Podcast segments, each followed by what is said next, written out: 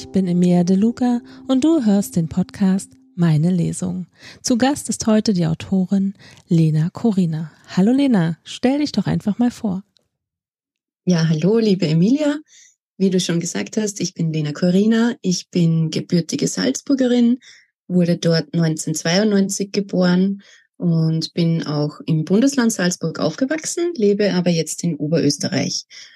Und ich bin die Autorin des Psychothrillers Next Sideliner im Zwielicht des Verbrechens und des historischen Romans Luisa, Instrument der Intrigen.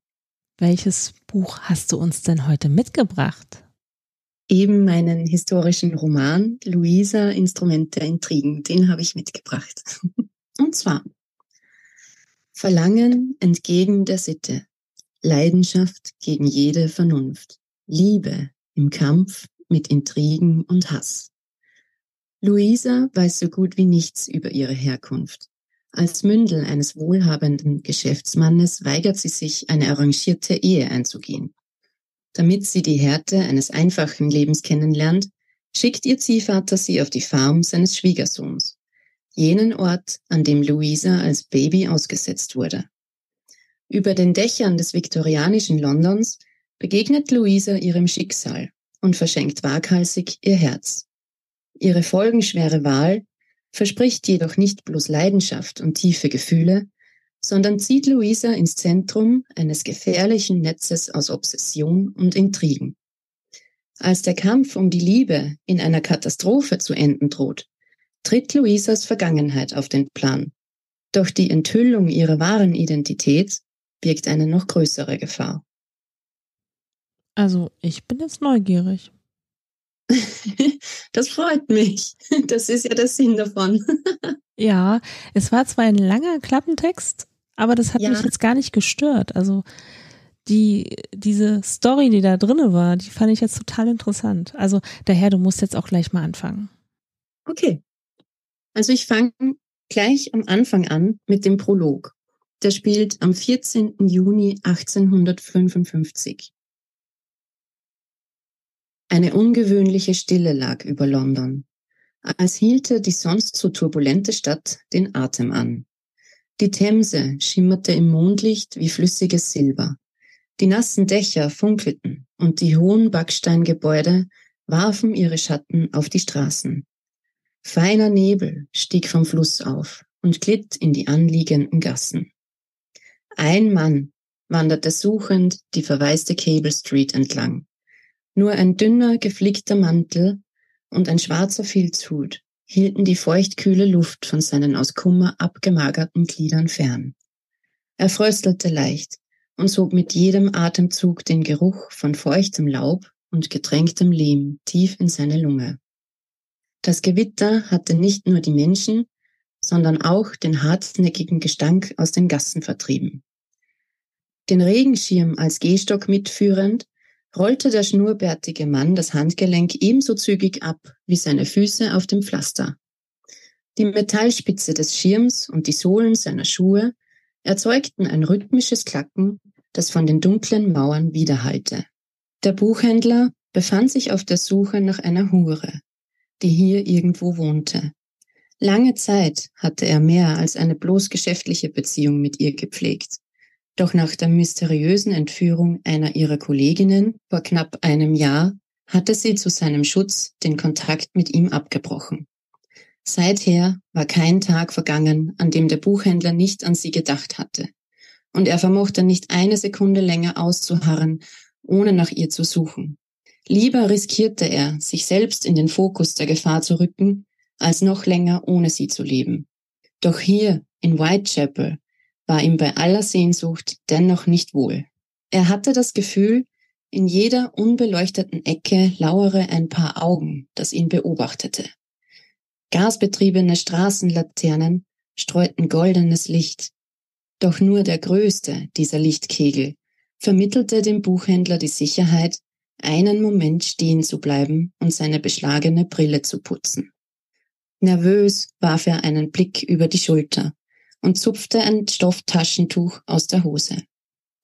Seine Mutter hat es einst mit seinen Initialen bestickt. A.L. Er wischte über die Gläser. Doch ehe der Steg erneut seine Nase berührte, zerriss ein Schrei den nebelhaften Schleier der Stille. Weiblich, schrill, schmerzerfüllt und nicht allzu weit entfernt. Da kommt dann dazwischen eine Szene, die jetzt aber zum Vorlesen nicht relevant ist. Ich bleibe direkt bei diesem Buchhändler und hier geht's weiter. Das bestickte Taschentuch fiel zu Boden. Alfred Langton traute sich jedoch nicht, es wieder aufzuheben. Stattdessen schob er seine Brille auf die Nase und steuerte im Laufschritt direkt auf den nächsten Pub zu. Das kalte Gefühl, beobachtet und verfolgt zu werden, kroch seinen Nacken hinauf bis unter den Hut. Es mochte bloß Einbildung sein, doch in dieser Gegend wollte er es lieber nicht darauf ankommen lassen. Er riss die Tür des Crown and Dolphin auf. Vergnügte Töne von Fiedel und Akkordeon schallten ihm entgegen, begleitet von lautem Gebrüll und dem Krach einer Schlägerei, die nicht besonders ernst zu sein schien. Erleichtert trat der Buchhändler ein. Der wohlige Duft von Bier und deftigem Essen empfing und umhüllte ihn. Willige Dirnen mit freizügigen Dekolletés lockerten die durchweg männliche Gesellschaft auf. Ob eine von ihnen seine Geliebte kannte? Die Tür fiel ins Schloss und mit dem hellen Klingeln des Glöckchens darüber ließ Alfred die Angst hinter sich. Anders als die rothaarige Frau, die schweißgebadet auf ihrem Bett hockte und den Rücken gegen das gusseiserne Kopfende stemmte. Normalerweise war sie eine der Dirnen, die im Crown und Dolphin nach Beute suchten. Die Männer mit ihrem engelsgleichen Gesicht in den Bann zu ziehen, war ihr stets ein leichtes. In diesem Augenblick jedoch war Claras Antlitz verzerrt von Qualen. Ihre Adern an Stirn und Hals standen deutlich hervor. Die Sehnen waren wie Drahtseile gespannt und schienen jeden Moment zu reißen. Sie biss auf einen Lumpen, um ihr Brüllen zu unterdrücken, und krallte die Finger in die Laken, während sämtliche Muskeln ihres Körpers verkrampften. Clara lechzte danach, das Fenster zu öffnen und die wohltuende Nachtluft hereinzulassen aber die Angst, gehört zu werden, hielt sie davon ab. Sie lebte in einer dürftig beleuchteten Seitengasse der Cable Street, eben jener, an deren Ecke sich der Pub Crown and Dolphin befand. Bis vor wenigen Monaten hatte die junge Hure diese einmalige Lage ungeniert für sich ausgenutzt. Die Männer waren nach ihrem Besuch im Pub eine leichte Beute und oft so betrunken, dass sie sich sogar von selbst in diese Gasse verirrten. Dann führte die Rothaarige sie in das baufällige Gebäude, in dem sie lebte. Über das Treppenhaus und durch den Flur. Beides so dreckig, dass eine große Familie von Ratten zu Claras Nachbarn zählte. Neben einem erfolglosen Dichter, einem fetten Alkoholiker und einer verarmten alten Irin, die vor der großen Hungersnot geflüchtet war. Ein kleines Zimmer in diesem Gebäude nannte Clara ihr eigen, auch wenn es nur gemietet war. Hier drin befand sich alles, was sie besaß. Ein paar wenige persönliche Gegenstände, ihre Kleidung, das alte gusseiserne Bett, das sie vom Vormieter übernommen hatte. Ein kleiner Tisch mit einem abgewetzten hölzernen Stuhl, ein Nachtkästchen sowie ein knarzender Kleiderschrank in der Ecke und ein Waschbecken, über dem sich immerhin ein Hahn befand, aus dem fließend Wasser kam. Wenn auch nur spärlich und keinesfalls zum Trinken geeignet. Hierher hatte Clara die wankenden Männer oft geführt, und immer waren sie ihr Lüstern gefolgt. Heute jedoch hatte sie die Wohnung selbst noch nicht verlassen. Schon seit Stunden wälzte sie sich auf der Matratze und ertrug die Schmerzen, die sie in Wellen heimsuchten. Das Laken verwüstet, die langen roten Haare auf der schweißnassen Haut klebend, krampfte Clara erneut zusammen. Sie war auf sich allein gestellt, hatte keine Eltern oder Freunde, bei denen sie für eine Weile unterkommen konnte. Professionelle Hilfe war unerschwinglich, kam sie doch ohnehin kaum über die Runden. Außerdem konnte Clara nicht lesen. Sämtliches Wissen, das am heutigen Tag über Leben und Tod entscheiden würde, hatte sie sich bei verschiedenen mündlichen Quellen geholt, soweit möglich, ohne dabei ihre wahre Motivation preiszugeben. Sie zweifelte, wie sehr sie sich auf die Richtigkeit dieser Informationen verlassen konnte. Jetzt, da es tatsächlich darauf ankam, breitete sich der metallische Geschmack von Panik in ihrem Mund aus. Clara hatte alles daran gesetzt, ihre Schwangerschaft zu verbergen. Indem sie stets weite Kleider trug und den Kontakt zu ihren ohnehin scheuen Nachbarn mied, war ihr das auch gelungen. Doch die Geburt bereitete ihr Sorgen. Oder vielmehr das danach. Denn egal, wen sie gefragt hatte, eines hatten ihr alle bestätigt. Neugeborene weinen und schreien aus voller Brust, sobald sie auf der Welt sind. Das sei nicht nur natürlich, sondern sogar wichtig. Für Clara aber war es gefährlich. Im schlimmsten Fall konnte es sie das Leben kosten. Ein weiterer Grund, das Fenster geschlossen zu halten. Sie besaß im Moment nur die Fragmente einer Taschenuhr, die der Schwerkraft zum Opfer gefallen war. Die Abstände wurden jedoch immer kürzer. Dessen war sie sich gewiss. Claras Zeitgefühl versicherte ihr, dass die krampfartigen Wellen jetzt nah genug beieinander lagen. Sie holte noch einmal tief Luft und mit der nächsten Wehe presste sie. Ein Ruck ging durch ihren gewölbten Bauch.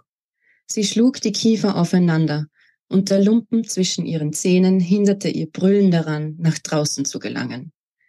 Die nächste Wehe übermannte sie und Clara presste erneut, noch fester als zuvor. Die Schmerzen waren unerträglich, doch ihr blieb keine andere Wahl, als sie zu erleiden. Also atmete sie, presste, atmete und presste, wieder und wieder. Das Blut rauschte in ihren Ohren. Ihre Schläfen fühlten sich an, als würden sie jeden Moment bersten. Und immerzu musste sie den Griff um die Laken verstärken, weil der Schweiß ihre Finger sonst abrutschen ließ. Über den Bauch hinweg erkannte sie den Kopf des Kindes zwischen ihren Schenkeln. Erstmals an diesem Tag breitete sich Erleichterung in Clara aus. Neben den wenigen brauchbaren Tipps für eine Alleingeburt hatte sie auch viele Schauergeschichten gehört. Von Steißgeburten bis hin zu schlichtem Verbluten vermochten sämtliche Komplikationen sie oder ihr Baby zu töten. Was in so einem Fall zu tun war, hatte ihr aber niemand verraten können. Sie glaubte nur zu wissen, dass von jetzt an nicht mehr allzu viel schiefgehen konnte. Das gab Clara Kraft für die nächste Wehe. Sie biss und brüllte in den Lumpen, und kurz darauf hatte sie es geschafft. Das Kind war geboren. Sie hatte es zur Welt gebracht. Doch es war still. Clara verlagerte ihr Gewicht und starrte auf das Baby. Es bewegte sich ein wenig. Seine Brust hob und senkte sich. Clara hielt ihren Zeigefinger an Mund und Nase des Neugeborenen. Eindeutig. Es atmete. Die junge Hure keuchte auf. Behutsam hob sie den Kopf des Mädchens an und betrachtete sein Gesicht. Tränen drangen aus ihren Augenwinkeln und unbändiges Glück ließ ihr Herz überquellen. Das Baby atmete, lebte, doch vermutlich zum Erstaunen eines jeden Mediziners war es ebenso still wie die Stadt vor dem Fenster. Es quengelte leicht, aber es schrie nicht. Als wäre ihm bewusst, womöglich durch die neun Monate im Bauch seiner umsichtigen Mutter, dass unter keinen Umständen die falschen Personen von seiner Existenz erfahren durften dass Clara und das Mädchen selbst einfach verschwinden würden, sollte irgendjemand herausfinden, wer der Vater war oder mit wem dieser geschlafen hatte. Ja, das war's mit der ersten Lese-Dings. Oh je, was für ein Ende. Also ich bin gespannt auf deinen zweiten Leseteil wie es da dann weitergeht. Aber vorher sprechen wir mal über deine Figuren. Vielleicht magst du dir mal ein bisschen vorstellen. Ja, sehr gerne. Also Luisa ist ja nicht die einzige Protagonistin in diesem Buch. Ähm, sie ist zwar die namensgebende Hauptfigur, Aber es gibt noch drei weitere Charaktere, die zentrale Rollen spielen. Und das ist zuerst einmal Joseph Saunders. Ihm gehört die Farm, auf der Louisa unterkommt. Ähm, Joseph ist eigentlich ein humorvoller, umgänglicher Mann. Bei den Frauen kommt er durchweg gut an, weil er gut aussieht und äußerst charmant sein kann. Und seine Kumpels können sich immer auf ihn verlassen, sei es zum Saufen oder für eine freundschaftliche Schlägerei oder einfach zum Diskutieren über Gott und die Welt im Pub. Ähm, gerade zu Hause ist er aber eher mürrisch, verschlossen und unzugänglich. Teilweise sogar ein richtiger Arsch, weshalb er auf Luisa erstmal keinen besonders netten Eindruck macht. Josephs abwehrendes Verhalten hat jedoch mit seiner Frau zu tun und ihrer gemeinsamen Vergangenheit. Seit nämlich Rachel Saunders, also Josephs Gattin, ein äußerst tragischer Verlust ereilt hat, erkaltet ihr Herz jeden Tag mehr und sie verrennt sich in ein obsessives Sinnen nach Rache, weil sie Joseph die Schuld daran gibt. Und dann gibt es dann noch Bayim Smith, einst ein Waisenkind, ähm, lebt aber nun ebenfalls auf der Farm und arbeitet dort als Stallbursche. Er ist der Erste, der nach Luisas Ankunft nett zu ihr ist und es entwickelt sich schnell eine freundschaftliche Basis, auf der Bayim gerne mehr aufbauen würde. Als Rachel, also Josephs Frau, jedoch beobachtet, wie Bayim Luisa Avancen macht, kommt alles anders. Und der unerfahrene junge Mann lässt sich zu leicht täuschen. Das sind die vier wichtigsten Figuren im Buch. Na, da ist ja richtig was los bei dir im Buch. ja. Wo spielt denn dein Buch? Äh, mein Buch spielt tatsächlich an mehreren Orten, auch wenn man erstmal vermuten würde, dass es nur London ist.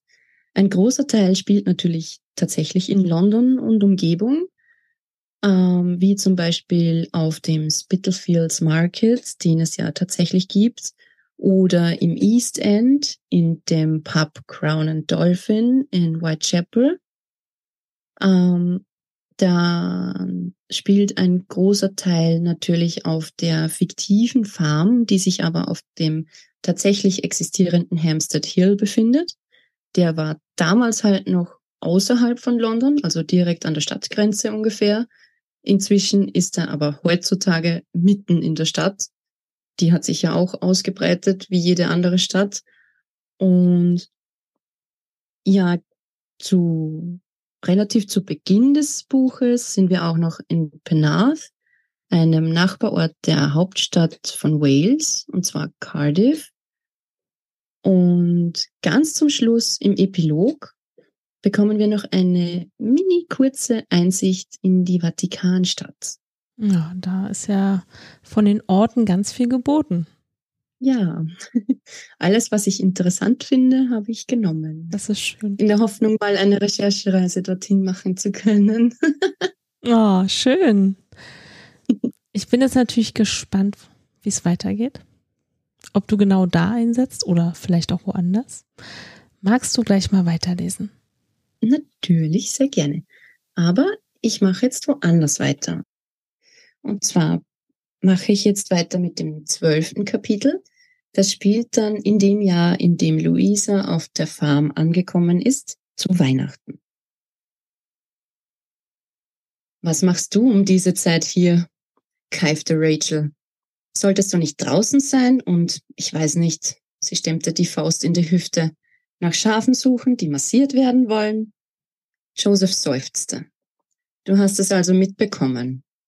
Natürlich habe ich das. Ich dachte, das Mädchen würde mir im Haushalt zur Hand gehen. Stattdessen betraust du sie mit so einer lächerlichen Aufgabe und stiehlst mir ihre Zeit. Sicher. Ich habe das Schaf ja auch nur am Leben gelassen, um dir eins auszuwischen. Rachel verengte die Augen. Du wolltest sie doch gar nicht aufnehmen. Also hast du auch kein Recht, über sie zu verfügen. Du hast bei ihm, der dir zur Hand geht, aber die Kleine, gehört mir. Joseph runzelte die Stirn. Hörst du dir eigentlich selbst zu? Sie ist sowas wie deine kleine Schwester. Pah! Rachel lachte auf. Dein Vater hat sie aufgezogen. Und du sprichst von ihr wie von einer Dienstmagd. Sogar noch schlimmer. Sie ist weder meine Tochter noch meine Schwester, zischte Rachel. Das war sie nie und das wird sie nie sein. Sie ist gar nichts für mich, außer ein Weg, um mir den Alltag hier etwas zu erleichtern. Und deshalb hast du sie bereits vor ihrer Ankunft für deine Zwecke benutzt, indem du mir nichts davon gesagt und mich damit zur Weißglut getrieben hast. Reife Leistung, Dora, wirklich. Alle Achtung. Josephs Miene verfinsterte sich. Ich frage mich wahrhaftig, was mit dir nicht stimmt. An der Erziehung kann es nicht liegen.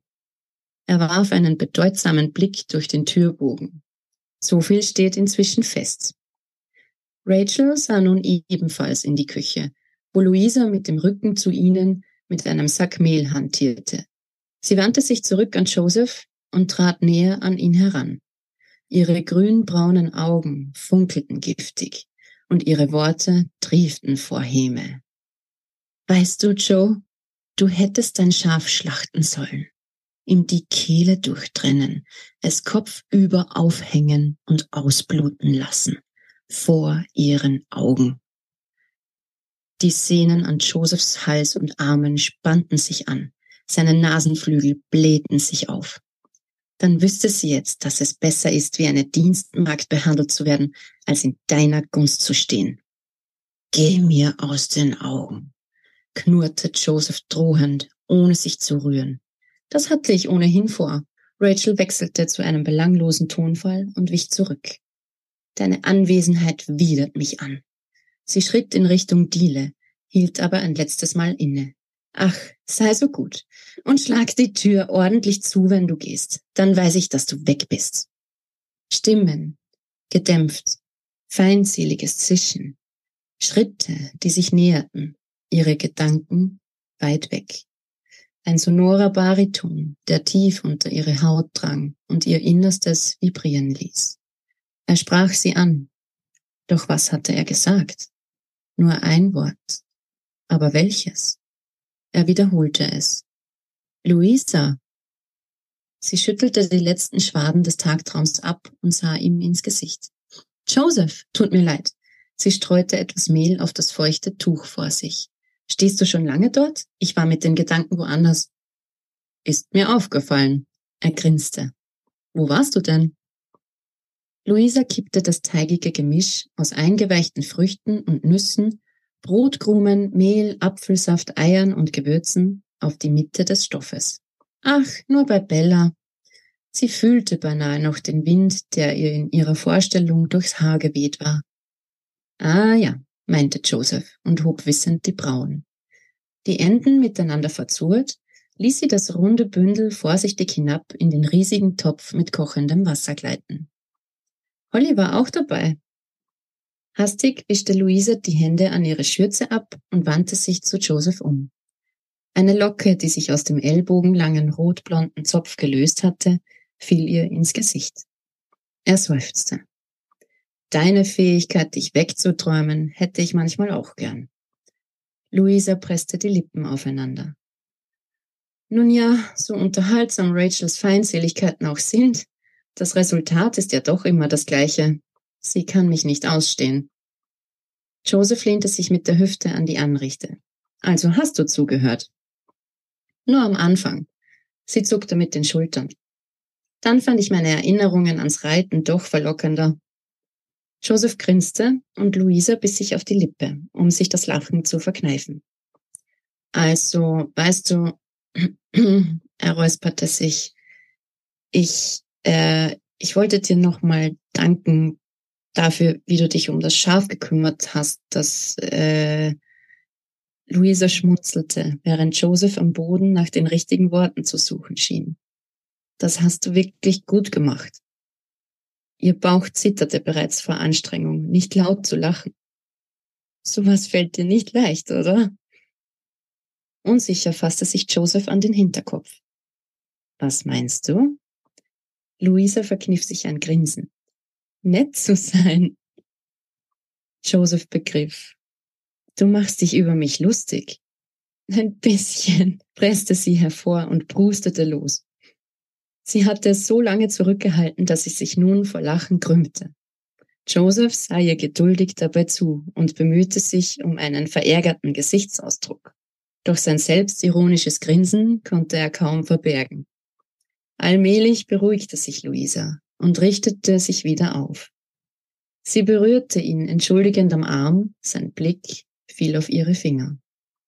Tut mir leid, sie kicherte, aber du bist so goldig, wenn du versuchst, freundlich zu sein. Goldig? Mist, habe ich das wirklich gerade gesagt?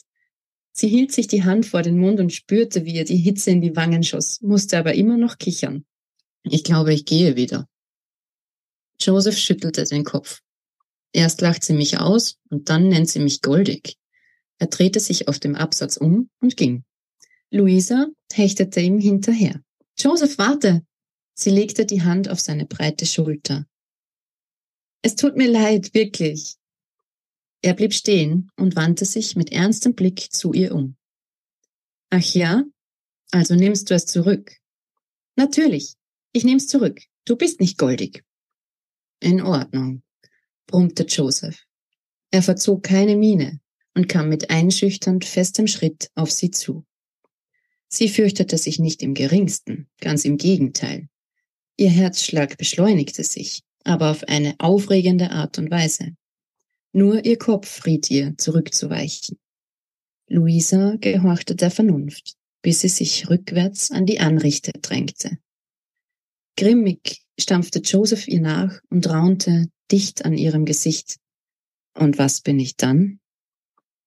Äh, unter den Hängeschrank geduckt, sah sie zu ihm auf. Ihre Atmung schnell und abgehackt. Sie wechselte zwischen seinen grünblauen Augen hin und her, versuchte darin zu lesen. Ihre Handflächen schwitzten. Fieberhaft überlegte sie, was sie sagen sollte, und biss sich erneut auf die Lippe. Die Bewegung zog seinen Blick auf sich und hielt ihn einen Moment fest. Doch plötzlich erhellten sich seine Züge. Er grinste schelmisch und trat einen Schritt zurück. Reingelegt. Luisa sah ihn ungläubig an. Dann verdrehte sie lachend die Augen. Verdammt bist du gut. Sie stieß ihn spielerisch gegen die Brust. Und ein Narr. Sein Grinsen wurde noch breiter. Nun erzähl, was wolltest du eigentlich? fragte Luisa außer mir zu danken. Sie lächelte ehrlich. Habe ich übrigens gern getan. Im Grunde nichts. Nur wollte ich es nicht bloß mit Worten, sondern Joseph verzog das Gesicht und beeilte sich, um Luisa nicht wieder einen Grund zum Lachen zu geben.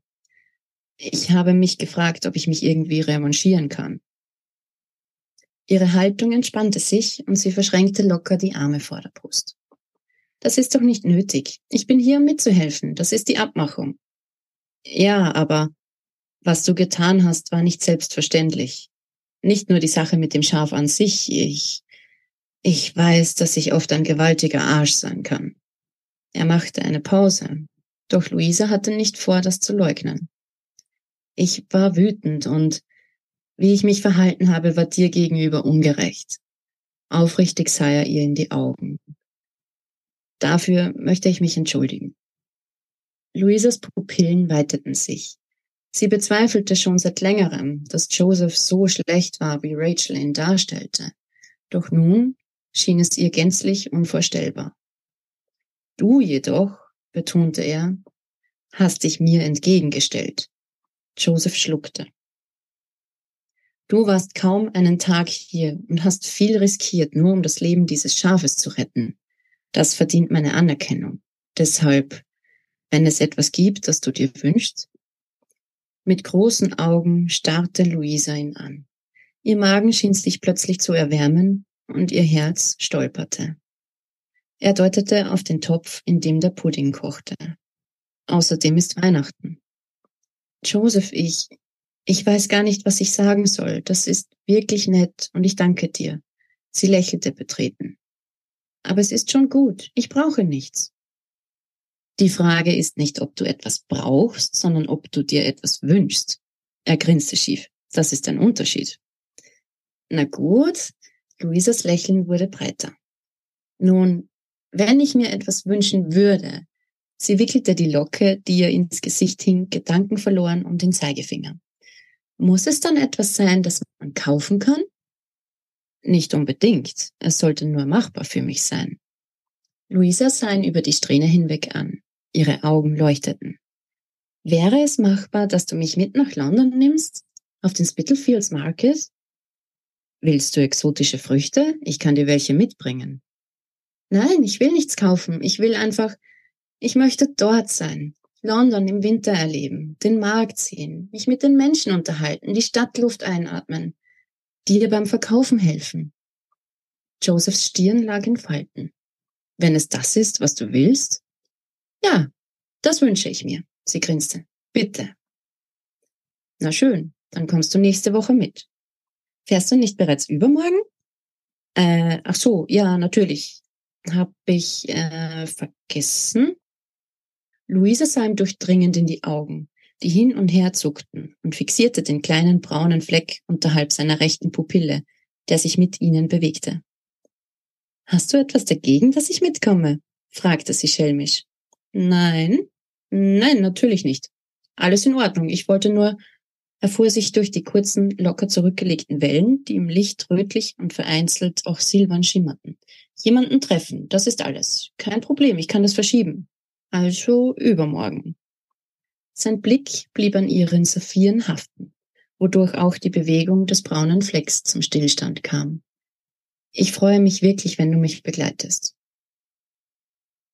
Ja, und damit endet auch die zweite Leseszene, um mal einen kurzen Einblick darin zu geben, wie Joseph und Luisa am Anfang miteinander auskommen und umgehen.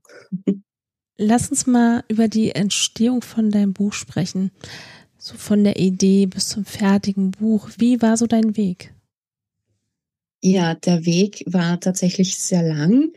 Ähm, die erste Idee hatte ich bereits 2018.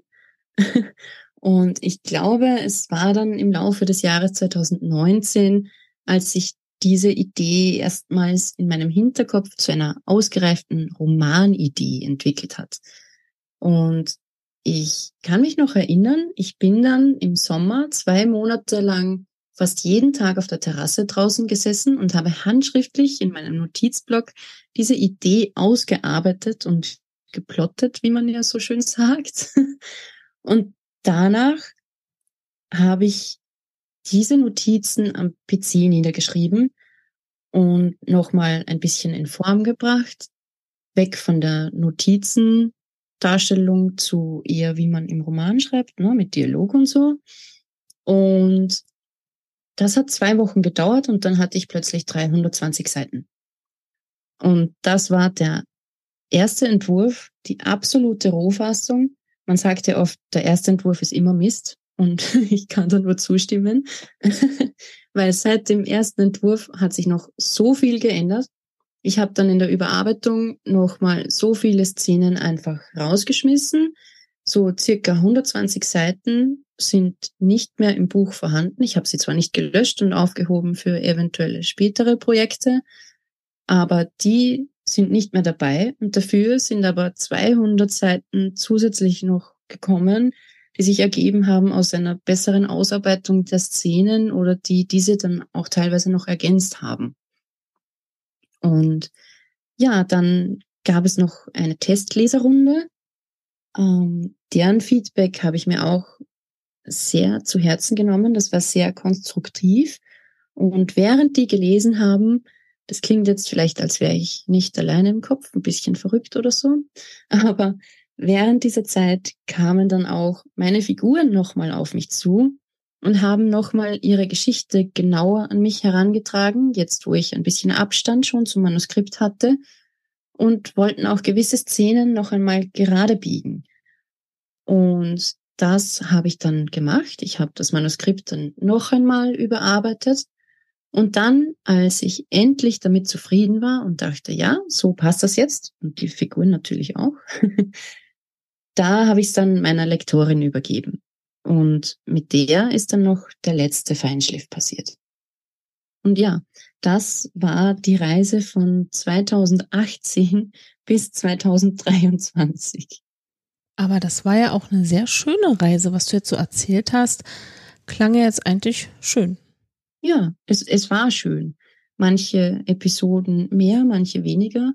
Also ich muss sagen, ich habe vor allem das Lektorat wirklich genossen. Ich habe so eine liebe Lektorin, mit der ich auch auf einer Wellenlänge bin und das tut so gut, dann über das eigene Buchbaby mit ihr zu diskutieren und da fruchtbar zusammenzuarbeiten. und ja, ich, ich würde am liebsten jeden Monat Lektorat machen, ehrlich gesagt. Oh, das hört man nicht so oft. Nein, ich weiß, drum erzähle ich das. Kreatives Schreiben und Lektorat, die zwei Sachen sind meine Favoriten. Überarbeiten nicht so. Ah, okay. Ja, dann sind wir einfach mal gespannt, was alles noch so kommt.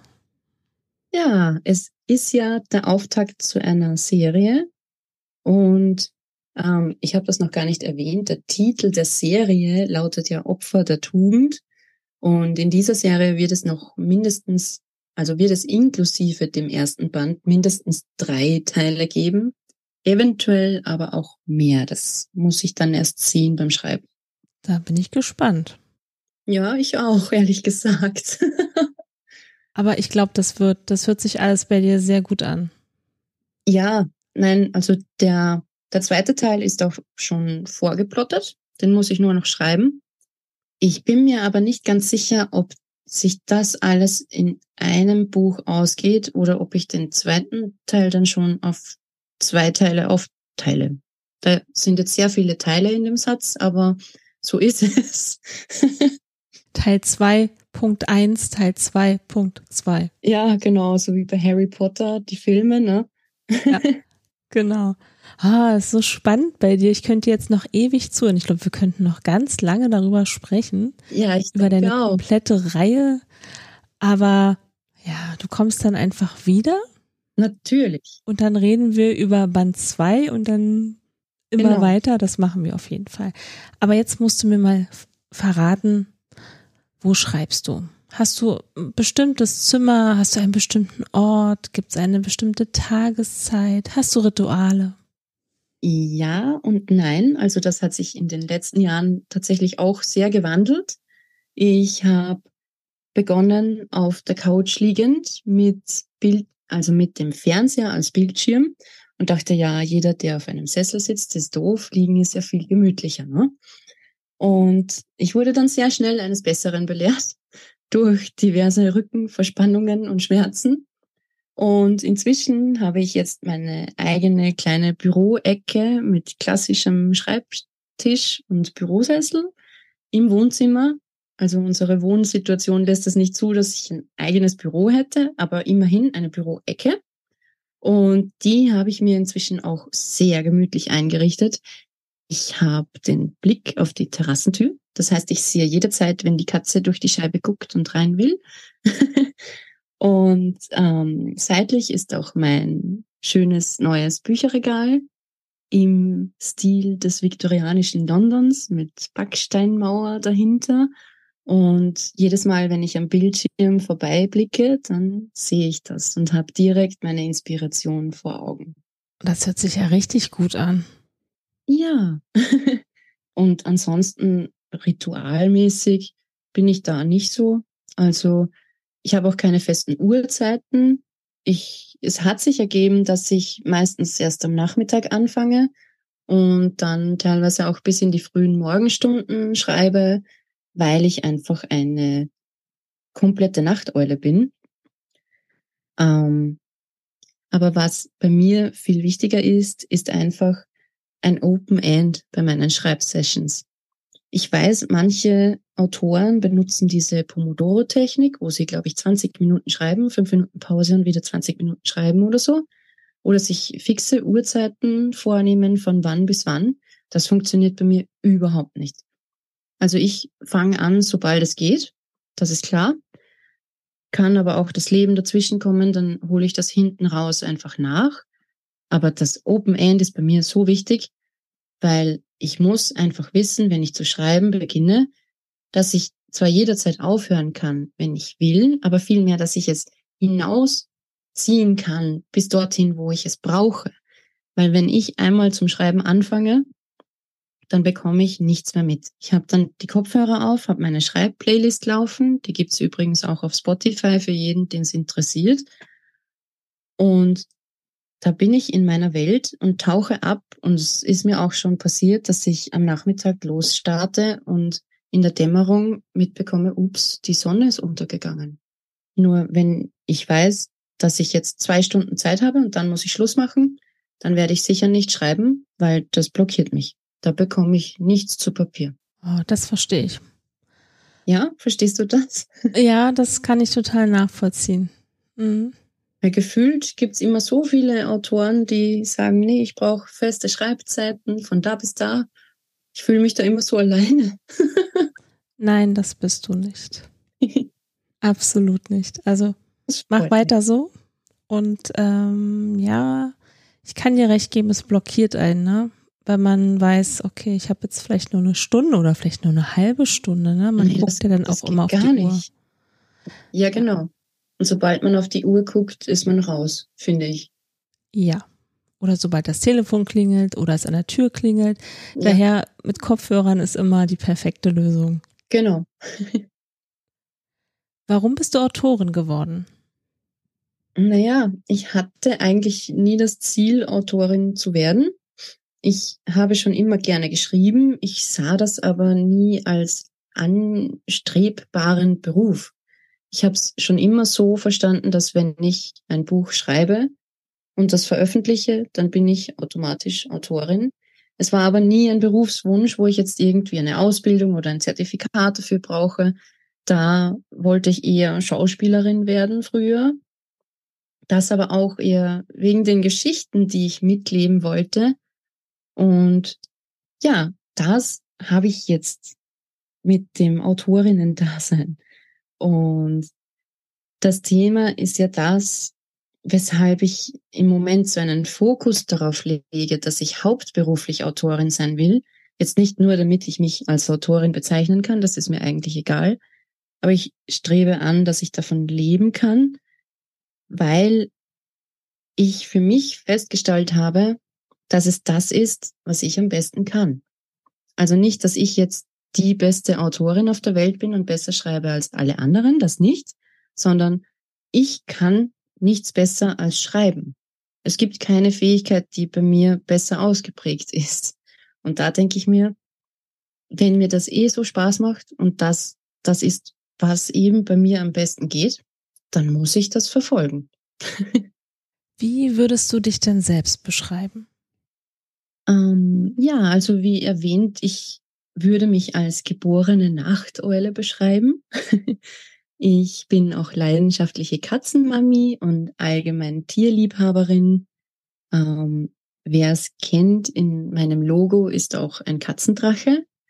Ähm, das liegt nicht nur an meiner Vorliebe für Katzen, sondern ich würde auch jederzeit gerne einen Drachen adoptieren.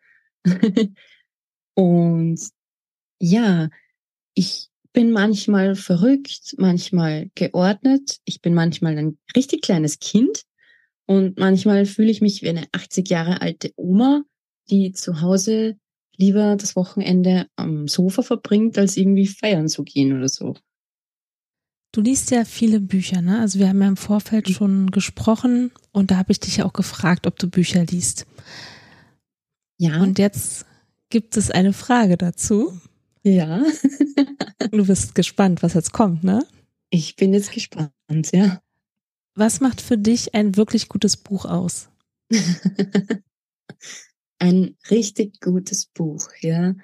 Da muss ich mal unterscheiden zwischen einem guten Buch, da gibt's tatsächlich sehr viele, die mir gefallen, aber die mich begeistern, also ein richtig gutes Buch, braucht für mich erst einmal tiefgründige Charaktere. Ich konsumiere zwar auch Geschichten mit so Stereotypen von wegen ähm, Büchermädchen trifft möchte gern Rockstar und die verlieben sich. Ist auch nicht schlecht, aber es begeistert mich nicht nachhaltig.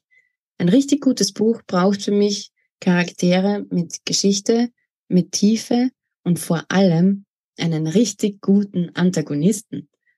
Einen, der voller Leidenschaft sein Ziel verfolgt und der voller Geheimnisse ist und dessen Ziel sich vor allem auch irgendwie nachvollziehen lässt. Also ich muss jetzt nicht dieselbe Meinung wie er haben, aber ich muss verstehen, wie er zu seiner Meinung gekommen ist. Das macht für mich einen richtig guten Antagonisten aus. Und von dem lebt meiner Meinung nach ein richtig gutes Buch. Schreibst du Widmung in deine Bücher? Ja, das habe ich tatsächlich auch letzte Woche, glaube ich, zum ersten Mal gemacht und bin dabei wieder auf ein typisches Linkshänderproblem gestoßen, weil man schreibt die Widmung ja normalerweise auf die erste Seite im Buch, den Schmutztitel. Ne? Der ist auf der rechten Seite und man will das Cover jetzt nicht so extrem verbiegen, nur weil man da seine Kritzelei reinmacht. Und da stieß ich dann auf das Problem, dass wenn ich den Stift halte, der nach links oben zeigt und sich genau kreuzt mit dem Cover. Deshalb sind meine Widmungen auf der linken Seite. Also direkt auf der Rückseite des Covers. Wenn jemand Vorschläge hat, wie man das besser machen kann als Linkshänder, bitte schreibt mir. Das ist ja auch nicht schlecht. Ich hätte gesagt, dreh's Buch einfach auf den Kopf ja, das hatte ich am Anfang auch vor. Mein Mann meinte aber, nee, das sieht kacke aus. was? Ist mal was anderes. Ja, weiß nicht. Also auf dem Kopf stehend finde ich auch, sieht noch merkwürdiger aus, als wenn es auf der linken Seite steht. Ja, aber nicht schlecht. Also darüber denkt ja auch gar keiner nach, ne? Nee. Ich auch nicht. Bis hm. kurz vor dem Unterschreiben, also eigentlich bis zum Unterschreiben, dachte ich, ja, ich mache das einfach. Und dann saß ich da und dachte, hm, wie jetzt? hm, ja, schwierig. Also wenn jemand Vorschläge hat, immer her damit. Genau. Wo finden wir dich denn bei Social Media? Ja, ähm, eigentlich fast überall. Also Hauptaccount ist bei mir auf Instagram. Da findet man mich unter lena.corina.writes.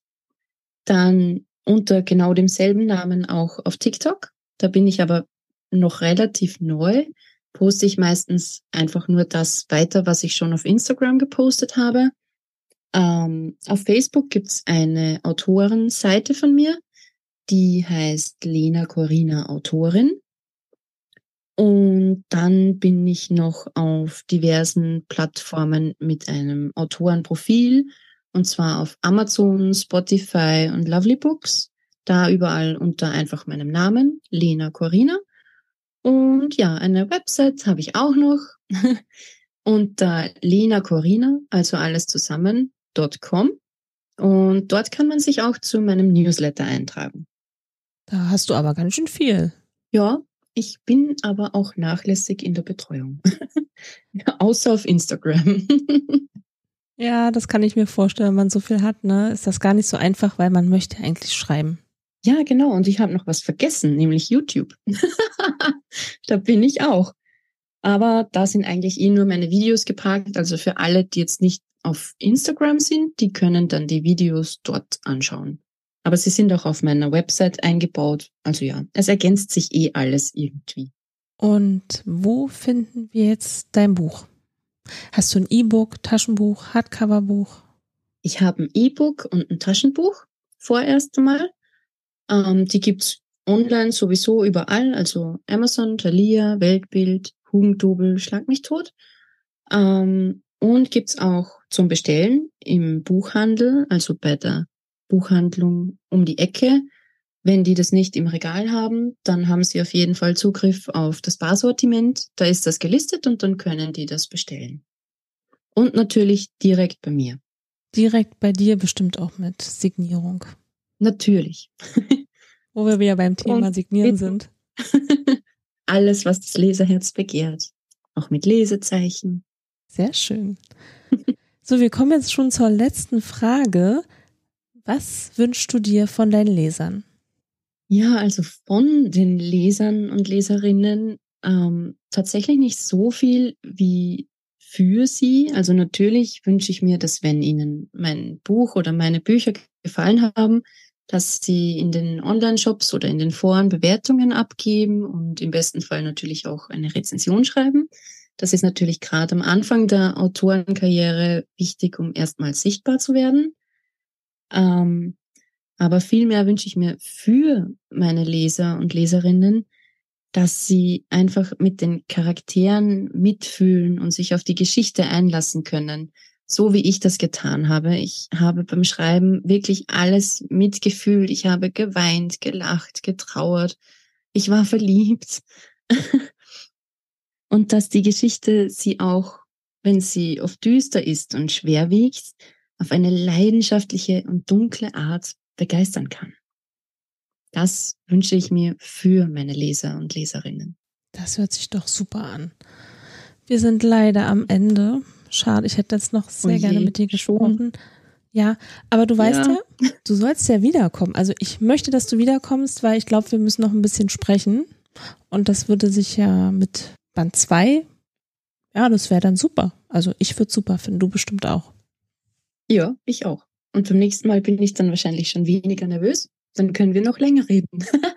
Sehr gut. Aber das, du hast es heute super gemacht und ja, okay. vielen Dank. Und ja, ich wünsche dir heute noch einen schönen Tag. Ja, danke. Ich dir auch und auch allen, die zuhören, wann noch immer. Ne? Habt einen schönen Tag. also, bis zum nächsten Mal. Eure Emilia.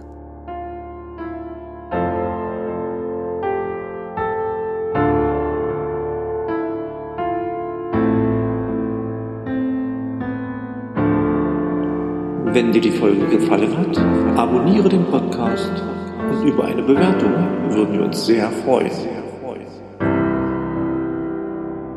Meine Lesung.